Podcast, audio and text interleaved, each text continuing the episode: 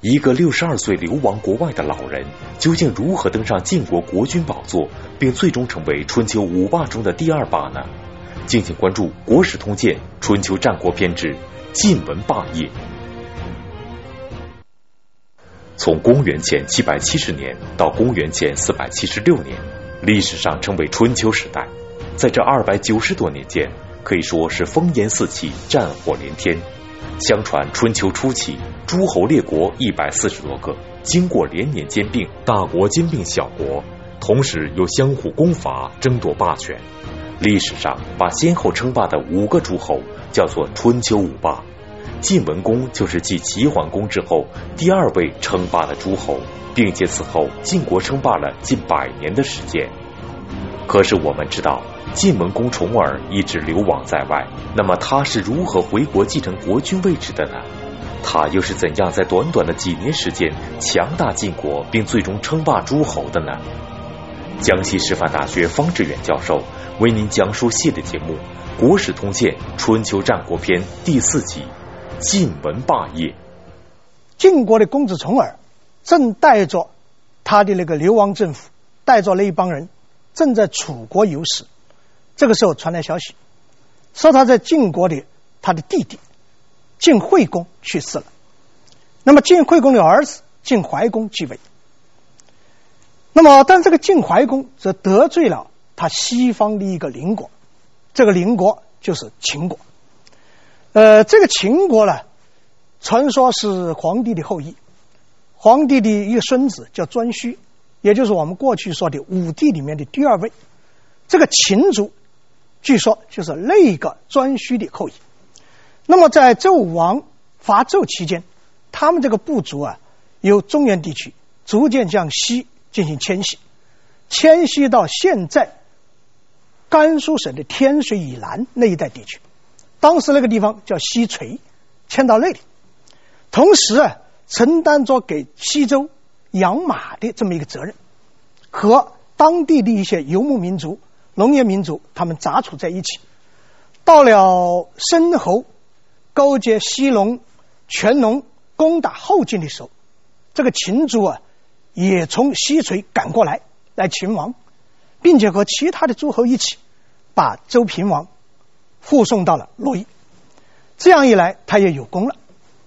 于是周平王给人家开了一个空头支票，对他的领袖说：“你们跟西戎是杂处。”但这个西戎非常不像话，把我们周的发源地岐山、周原都给占领了。如果你这个部族有本事打败西戎，那么这块地方就归你了。我为什么说它是空头支票？因为那个时候不但是岐山，不但是周原，乃至整个渭水流域都已经非周所有，都是别的部族、别的诸侯占了。那么。给秦的部族开这么个空头支票，但这个支票后来兑现了。通过几代人、上百年的发展，秦这个部族不断的奋斗，不断的发展，发展到什么程度？发展到整个渭渭水流域的上游和中游几乎都被他占领。于是他们把他的活动中心由西垂就迁到了现在陕西的凤翔一带。叫做雍，这样一来呀，他的国力就越来越大了，而且不断地向东边进行开拓。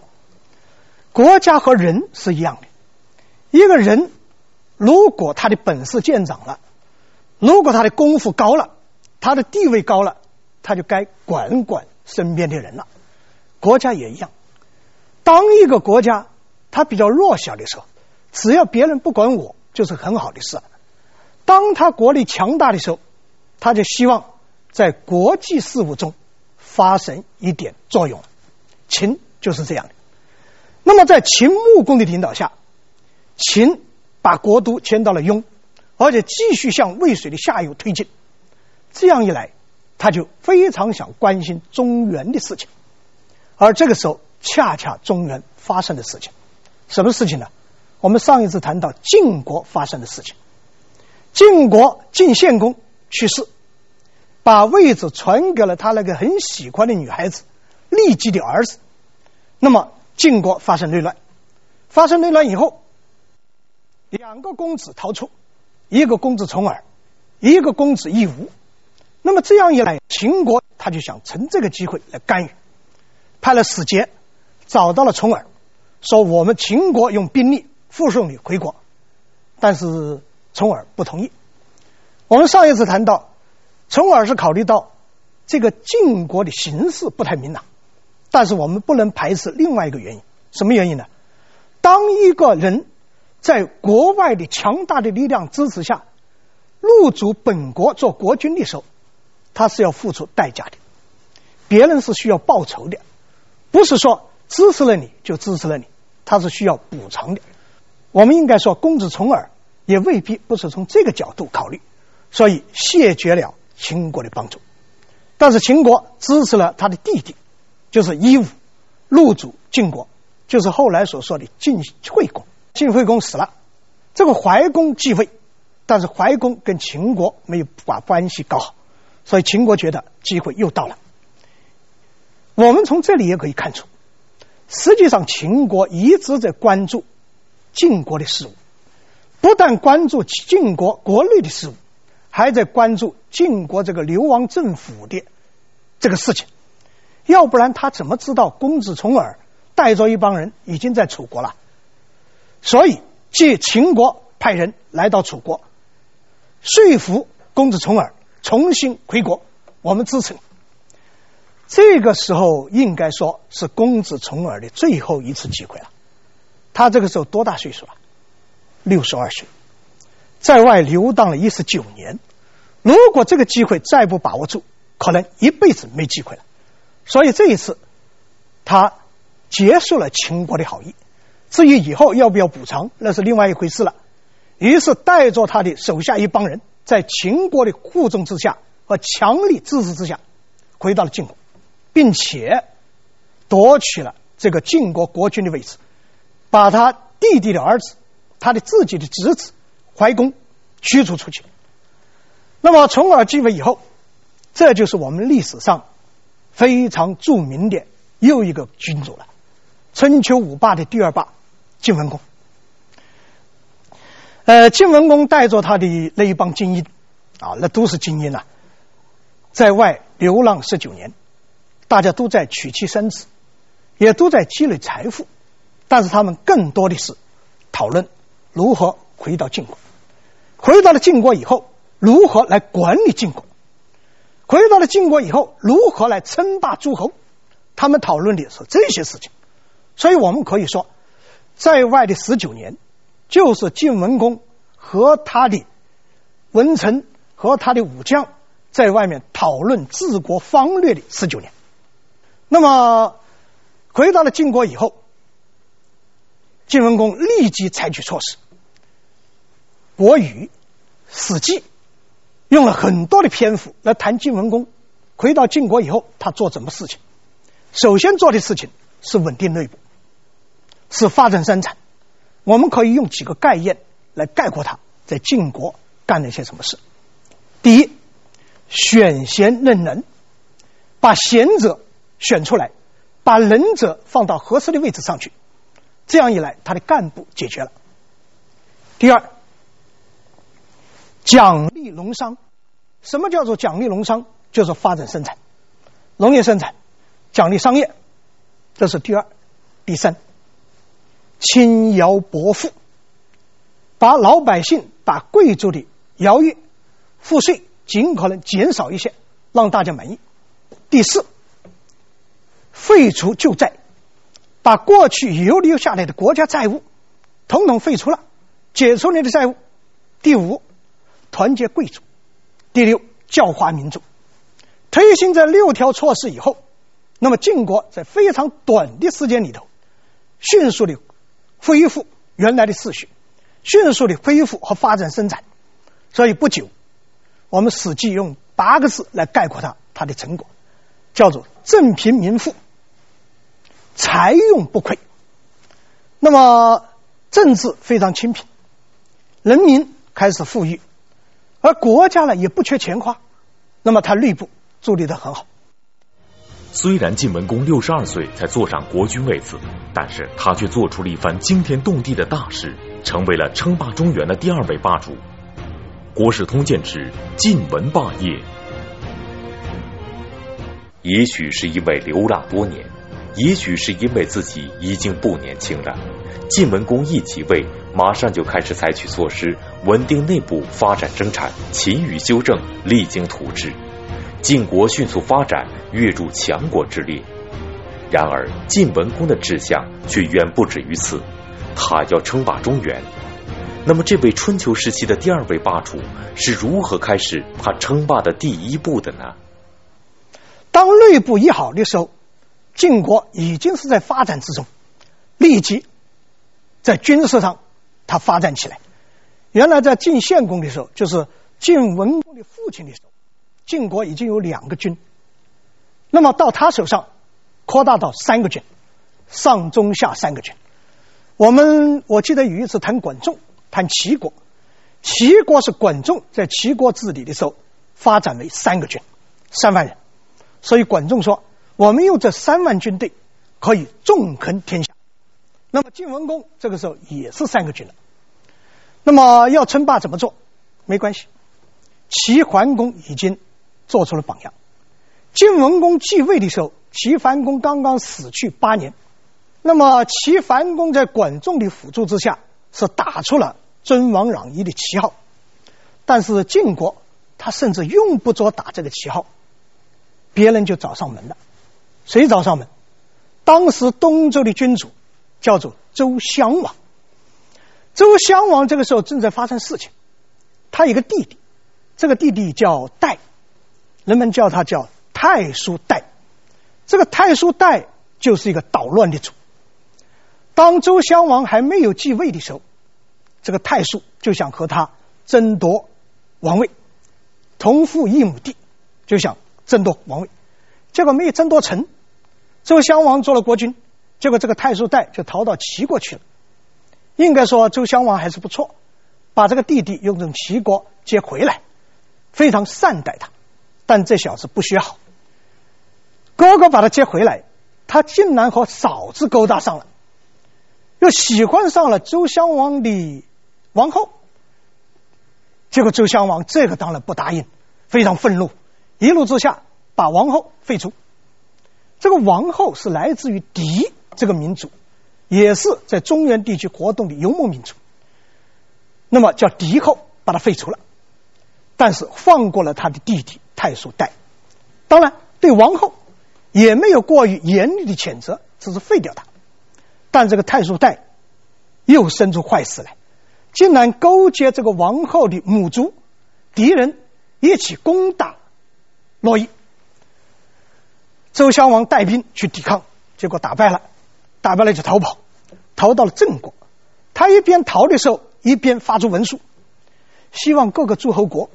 特别是同姓的诸侯国来秦王，来帮助我们。实际上，这个时候能够有力量秦王的，又能够迅速解决问题的，主要是两个诸侯国，一个是秦国。这个时候，秦国的势力已经发展到渭水的下游了。另外一个是晋国，晋国在晋文公的领导下已经恢复了他的秩序。这个时候，秦国是磨刀霍霍。机会来了，立即准备起兵来帮助秦王，同时把周王迎回到洛邑。晋国怎么办？晋文公有点犹豫了，所以我们以后不断的要说到晋文公会有犹豫，但是诸位注意，有的时候犹豫不是没有主张，犹豫有的时候他是大智慧。这个他犹豫，他说我们国内的事情还没有做好，怎么能够去出兵？这个时候有一个人站出来，此人就是赵崔，和他流亡了一十九年的赵崔，又一次挺身而出，说我们这个国家现在入王定霸，就在此际。什么叫做入王定霸？我们如果能够跑把跑出去的周王，把他迎接回来，这就叫入王。什么叫定霸？我们这个霸业就可以定下来了。特别是我们和周天子他是同姓，如果我们不干，让这个秦国抢先了，我们一点脸面都没有。晋文公不犹豫了，决定出兵，不但出兵，而且自己亲自御驾亲征。当然那个时候还没这四个字啊，他亲自亲自出征了。呃，而且兵分两路，第一路打温，温在哪里？温在现在河南省的温县和孟县之间，因为敌人和这个太叔带就盘踞在这一带，准备继续捕捉周襄王。另外一路到郑国去迎接周襄王。当然，以晋国的这个战斗力打敌人，那是吹灰之力的。三个月不到，敌人被打跑了，太叔带被杀了。那么襄王迎接回来了。周襄王回到了洛邑，那么恢复了原来的面貌，东周又稳定了。但是对于别人来帮助了我们，我们该怎么办？周襄王也一点没有吝惜，把两个地方，一个河内，一个杨樊，就是现在河南省的北部和晋国交界的那两块地区，划给了晋。所以你看看哈，哪怕是亲戚帮忙。都要给报酬的，所以我们就想到一个事：我们从夏，然后谈到商，然后谈到西周，现在又谈到春秋。凡是窝里斗得好处的，一定是别人，一定是外人。所以这是一个重大的教训。公元前六百三十三年，晋文公继位以后的第四年。逐渐强大起来的晋国和南方的超级大国楚国展开了一场大决战。国史通鉴之晋文霸业。春秋时代烽烟四起，战火连天。司马迁说：“春秋之中，弑君三十六，亡国五十二，诸侯奔走，不得保其社稷者不可胜数。”由此可见，春秋时期的诸侯争霸也是一种自保的方式。弱小的国家甚至连生存都会受到威胁。那么晋文公迎接周襄王回到了洛邑，晋文公尊王的目的达到了。可是要想称霸，还需要做一件事——攘夷。那么当时最大的夷在哪里呢？最大的夷实际上既不是龙，也不是犬，而是来自于南边的一个蛮夷，叫什么？他的名字叫楚，是楚国。那么这里我们要说到，尽管管仲帮助齐桓公提出了“尊王攘夷”的这个口号，但是齐国说到底没有真正攘多少夷，没有打多少大仗。尽管管仲说凭我们这三万人可以纵横天下，大国无敌，但是根据我的看法，齐国凡是碰到战争，他都是四个字。哪四个字？欺软怕硬。但是管仲不这样认为。管仲有一句话认为，他说：“王者之道，德者之行，是在于伦德啊，在于伦义。我们可以不战而胜敌人。”齐桓公有很多很喜欢的女孩子，我过去跟大家说过，他自己号称自己有三好：好酒、好猎、好色。结果在一次和女孩子们划船的过程中，有一个女孩子得罪了他，玩笑开过了度，损害了他的尊严，结果他觉得很没面子，把这个女孩子进行惩罚。这就罢了，还做了更过分的事，竟然起兵打这个女孩子的祖国，叫蔡国，欺负人家蔡国。结果蔡国很容易打嘛，一打就胜了。于是齐桓公就想，最大的蛮夷是楚国，是不是趁这个兵威？加上他又调集了其他的小诸侯国，用联合国军来吓一吓这个正在发展的楚国，于是向楚国进攻。这个楚国当时的国君叫楚成王，注意，齐桓公还是公，人家楚国已经是王了。那么楚成王不是瞎打的，楚国也不是瞎打的。一听说齐桓公带着联合国军深入我境，他调集军队。进行抗击，这个双方对垒，齐国开始服软了。一看到人家真刀真枪的在这里干，他不打了。于是由管仲出面来对楚国进行声讨。怎么声讨？避重就轻的声讨。两条：第一，你们楚国也是西周分封的诸侯国，我们每个诸侯国都要定期向周王室进贡，但是你们已经很多年没进攻了，这是一件事。第二件事，三百年前，周天子昭王南巡，结果在你楚国的地盘上下落不明，不知道到哪去了。你要有一个答复。你看看，我为什么说他是避重就轻？重的在哪里？重的是楚国已经不断的蚕食掉了十几个乃至几十个姬姓的诸侯国和其他的诸侯国。你如果声讨他，应该要他退出来，但是管仲不敢说这个话，知道这个话说了也没用，而说两条不轻不重的，应该说是轻描淡写的。结果楚国的使者也很厉害，这个人的名字叫曲完，以后他一个后代更著名，那就是曲原。屈原的一个先祖是楚国的代表，就回答他：“你们批评的真对。”我们确实很多年没进贡了，是我们的错，我们一定改正。但是，那个周昭王死在汉水，那谁知道他怎么死的呀？你们去问问汉水去，跟我们没关系。但是，如果贵国要以上势力，要欺压我们楚国，那对不起，我们楚国的每一个城市，江汉之间的所有的河流。将是齐军的葬身之地，你看看多厉害！这代表南方的一种品位，代表南方的这种发展势头。结果管仲怎么办？一点办法都没有。于是双方签订了互不侵犯条约，这个合约叫做少林之盟，在现在的河南省偃师一带签订。于是双方罢兵，齐国也回去了。你看没打仗。所以楚国继续发展，那么晋国要发展，就直接面临着这个楚国了。你如果要攘夷，要让这个最大的，而恰恰楚国这个时候不断的向黄河流域推进，欺负魏国，欺负曹国。在楚成王的时候，公元前六百三十三年。也就是晋文公继位以后的第四年，楚兵打宋国。这个宋国，他是商朝的后裔，应该在当时也是一个不小的国家。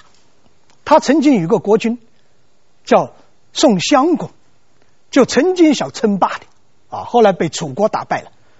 那么楚军就攻打宋国，攻打宋国，宋国抵挡不住，抵抗了一年多。向晋国求助，晋国怎么办？不能不打。这个，但是这个时候晋文公又犹豫了，犹豫什么？有两点犹豫。这个时候，在公元前六百三十二年，在六年之前，公元前六百三十八年，楚国曾经打过一次宋国，把当时的宋国打得大败，而且宋襄公也受伤了。另外也。晋文公在楚国的时候，也见识了这个楚成王的雄才大略，尤其见识了楚国将士的这种勇猛，所以他有些犹豫，打得赢打不赢。另外，不救也不行。这个宋国在他流浪的时候，曾经对他很好，但是救嘛，不一定打得赢，而且楚成王对他也很好，怎么办？所以他犹豫，还做了一个梦，做个什么梦呢？梦见他和楚成王两个人打架搏斗，结果自己打输了，躺在地上，人家趴在他身上，他一身冷汗吓醒了，更不敢打了。他把这个事情告诉他的大舅子，叫胡彦，也是跟着他十九年在外面的一个老狐狸。一说了这个梦，胡彦就恭喜他，说这是个吉兆。什么叫做吉兆？哈，国君你看看。主公，你看看，你躺在地上，你是面朝天的，所以你可以得到天佑。他趴在你身上是脸朝着地的，他在向你赔罪。你看看有这样解梦的吧？但是大家不要小看这个解梦，解梦就是减轻你的心理负担，使你重新振作起来。而这个晋文公还真振作起来了，准备和楚国决一死战。这个时候，晋国也已经是三个军了，国力强大了。尤其重要的是人才济济，他有谋略家，有战术家，还有精兵强将。尤其是在这个时候，冒出了一个可以说是那个时代最杰出的军事战略家，他的名字叫先正。这个先軫就向晋文公鼓气啊，说这一仗是必须要打的，报师定霸在于今天。我们报答我别人给我们恩情，我们要定霸业，就在今天必须决定。而且他提出连环三计，怎么连环三计？三个步骤哈。第一个步骤，楚国不是在打宋国吗？而且现在楚国又打下了曹国，曹国跟他结盟，还他又和魏国联姻，变成了三国的小联盟，他也是个小联合国军，我们怎么办？暂时不救受，把楚国的两个盟国把它打掉，一个曹国，一个魏国。晋国打楚国没有必胜的把握，但是打曹国和魏国那是必然胜利的。打下了曹国、魏国怎么办？把曹国、魏国的一部分国土赠送给宋国，让宋国拿着这些领土作为礼物，分别向齐国和秦国求救。希望秦国和齐国跟楚国进行联络，放宋国一马，这是第二步。第三步，如果楚国撤兵，那很好，我们达到了阻挡楚国的目的；如果他不撤兵，那很好，他就得罪了齐国和秦国。如果晋国和齐国结成盟国，那么打楚国那是有必胜把握的。诸位看看，还没有开打。先发动外交攻势，所以军事从来不是单纯的战争。军事它包含着政治，包含着经济，包含着外交，它要把国际关系把它梳理起来，然后才是我方站在必胜的位置。看到晋国这三招一出来，楚国发生了矛盾了。楚成王一看，他自己对晋文公他也有机会的。因为晋文公带着一帮人就到楚国，而且还发生了种种好玩的故事。晋晋文公手下的一个名将叫做魏抽的，竟然在楚国双手扑了一个猛兽，把楚国的将领都惊呆了。所以他对晋国也是有忌讳的，他不想打了。但是他的军事统帅令尹子玉，他想打。而这个子玉又是魏国的公族，什么叫做公族？就是魏王的亲戚，他们也是同姓一个宗，他要打，而且他的几个兄弟也都带兵，都要打。楚成王没办法，你要打你们打吧，我回去。结果楚成王拉起一部分军队回去了，留下子玉和晋国抗衡。楚庄王，春秋五霸之一。一鸣惊人和问鼎中原这两个成语都出自他的故事，那么他是如何让楚国称霸中原的呢？敬请收看《国史通鉴之一鸣惊人》。楚成王的退出让对阵双方的局势发生了逆转，可以说战争还没有打，楚军已经处于不利地位了。但是出人意料的是，胜券在握的晋军却在和楚军对决的时候突然向后撤了九十里。那么晋文公为什么要这么做呢？这一次对决的结果又是怎样的呢？请继续收看《国史通鉴·春秋战国篇》之晋文霸业。子玉看国军走了，你在搞外交战，那我也搞外交战。楚国怎么弄？楚国派使者到晋国，当然也把风声放出去，提出什么要求？提出双方撤兵，你晋国也撤兵，我楚国也撤兵。恢复到战前的状态，你看看这一招是很厉害的啊！晋国怎么办？晋军怎么办？群体反对，哪里有像你这么占便宜的？你楚国打这个宋国还没有打下来，你撤军，那是可以理解的。那个魏国和曹国，我们已经把它吃掉了，你还要我们撤军？我们打下的地盘要我们放出来，这没这个道理。于是想拒绝楚国的要求，但是这个时候，先真又出来了，答应楚国的要求。你看看，谋略家就是谋略家，为什么答应？他说楚国提出这个要求，三国都感谢他，哪三国感谢他？打得你死我活的宋国感谢他，魏国和曹国感谢他。如果我们不答应，那我们就得罪了这三国，得罪三国，得道多助，失道寡助。那么怎么办？同意他，但是同意不是让楚国太得便宜吗？没关系。先軫又有三招，哪三招？这是谋略战哈。第一，同意双方撤兵，这是第一条。第二，有条件的。什么有条件？派使者到曹国和魏国，说我们答应撤兵，把国土全还给你们。曹国和魏国当然高兴，但是有条件。什么条件？你们要派使者到楚军去，宣布和楚国断交，和我国建交，那我国就撤兵。你看看这第二条，第三条，扣押楚国的使者，激怒子玉，这太厉害了。又是三招，这连环烧招，子玉吃不消了。他正在军营里面等待自己的使者，使者来听消息，但是没有等到自己的时间，而是等到了曹国和魏国的时间。曹国魏国的时间怎么的？宣布和楚国断交，和晋国建交，因为晋国现在放我一马了。这子玉气得要命，于是带领军队向晋军发动进攻。先整要的就是这一条，就是要激怒你，激怒以后再跟你决战。这个时候晋文公怎么办？晋文公做出了一个决议：撤兵，后退九十里，叫什么？退避三舍。什么叫做三舍？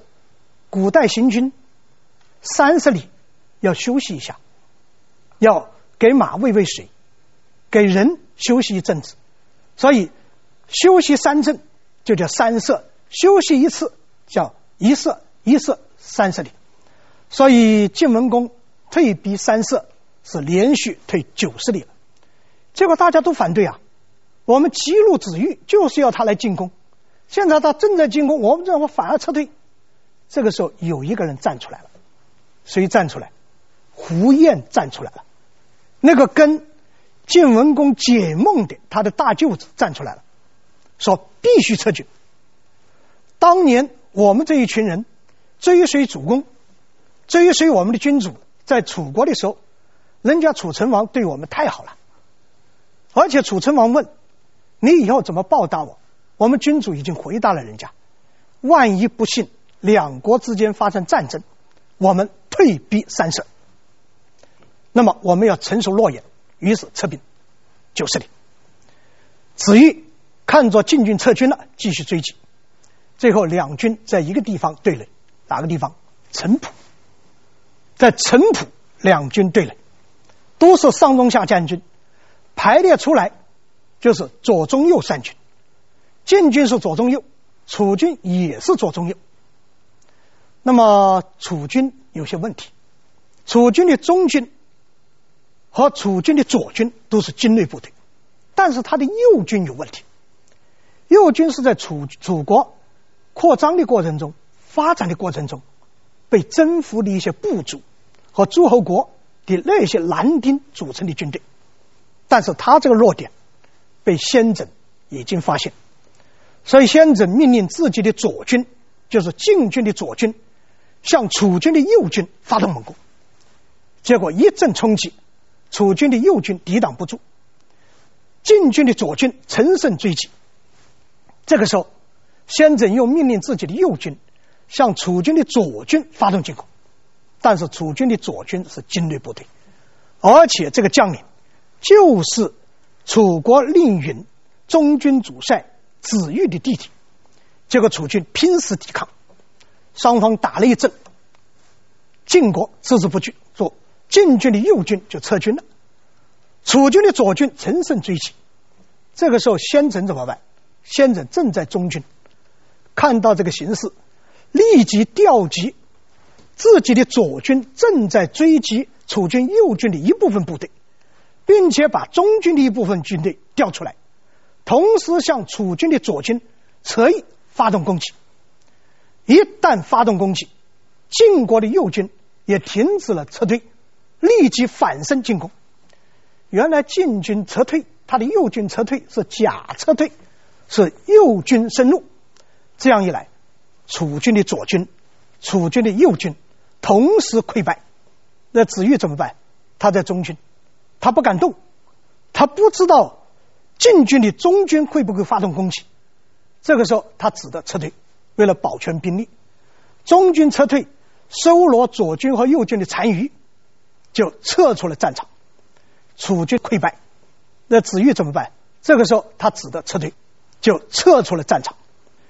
孟子有一句名言，叫做“春秋无义战”，但是这句话严格说起来不是太准确。